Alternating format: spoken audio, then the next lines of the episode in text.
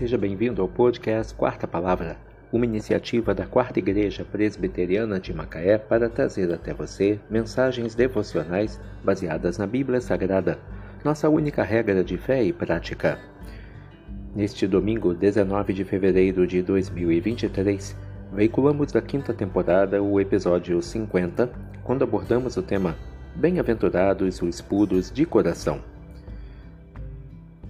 Mensagem devocional de autoria do Reverendo Hernandes Dias Lopes, extraída do devocionário Gotas de Esperança para a Alma, baseada em Mateus 5, versículo 8. Bem-aventurados os limpos de coração, porque verão a Deus. A nossa geração está se afundando num pântano de impureza. As novelas brasileiras fazem promoção da impureza por todo lado há uma imensa poluição visual e uma decadência moral monstruosa. Nossa sociedade aplaude o vício e escarnece da virtude. Chamamos luz de trevas e trevas de luz. Somos a geração da infidelidade conjugal, do sexo no namoro, da prostituição legalizada, da falência da virtude, da degradação e da banalização do sexo. Jesus diz que as pessoas felizes não são aquelas que bebem todas as taças dos prazeres do sexo ilícito, mas felizes são os puros de coração. A santidade é o mapa seguro que nos leva à felicidade.